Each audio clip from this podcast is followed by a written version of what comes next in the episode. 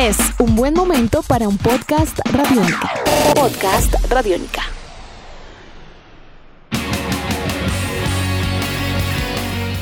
Faltan 399 días para los Juegos Olímpicos de Tokio.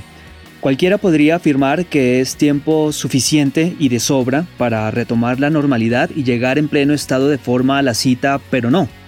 El Comité Olímpico Internacional advierte los desafíos que los atletas han tenido al momento de entrenar, dada la coyuntura actual en la cual nos encontramos.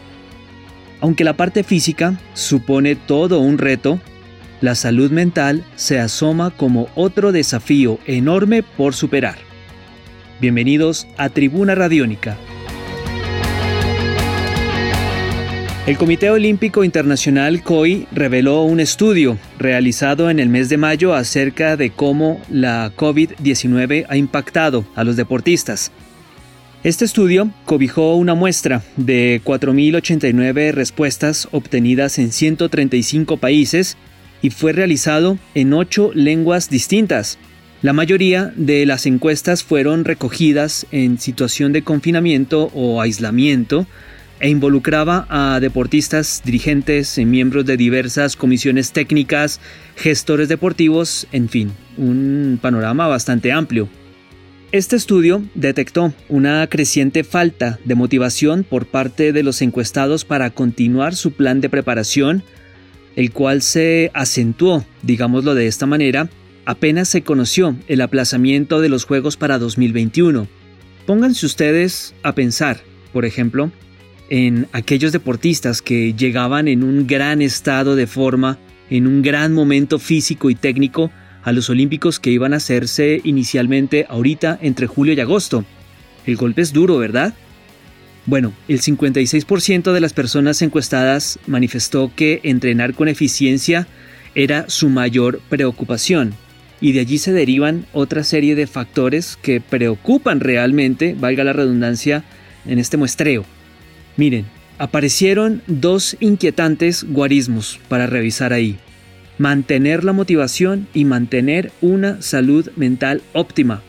Es otra de las grandes preocupaciones de los deportistas y tiene todo el sentido del mundo, Hemos comprobado a lo largo de estas últimas semanas que el ejercicio físico es un componente básico en la salud mental de las personas.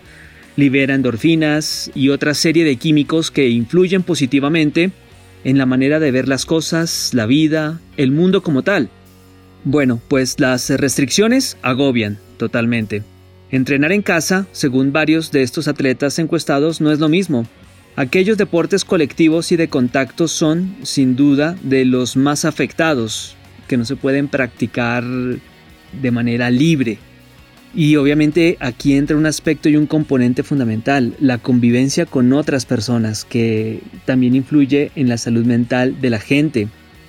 Dentro de los miembros de las diversas comisiones técnicas encuestadas, hay un consenso con respecto a este tema. Un 63% de ellos, de acuerdo al estudio del COI, coinciden en que mantener la motivación de sus atletas ha sido todo un reto. Después, directivos de federaciones y altos mandos del deporte, aparte de coincidir en este aspecto como uno de los más grandes desafíos, es decir, la salud mental de los deportistas, pues han encontrado otras barreras importantes la poca posibilidad, por ejemplo, de poder organizar eventos competitivos, el poder atender las inquietudes de sus deportistas también, todas estas han sido enormes barreras complejas de superar realmente. ¿Cuánta atención estarán poniéndole las federaciones y comités olímpicos a la salud mental de sus deportistas? Es una pregunta que vale la pena hacerse. No es descabellado entonces pensar que aquellos países que logren acompañar eficazmente a sus deportistas en la parte emocional marcarán diferencias sin duda alguna en el proceso clasificatorio a los Olímpicos y, por supuesto, en Tokio el próximo año. Cerramos como siempre con una invitación para todos ustedes. Chévere pensar en voz alta el podcast. Llega esta semana con un tema de gran interés para todos cómo ahorrar energía eléctrica? Atentos a varios tips para hacer un buen uso en la casa de nuestra luz. Están cordialmente invitados. Edición de este podcast a cargo de Juan Pablo Pérez. Mi nombre es Juan Pablo Coronado y nos volveremos a encontrar pronto en otra edición de Tribuna Radiónica. Hasta pronto.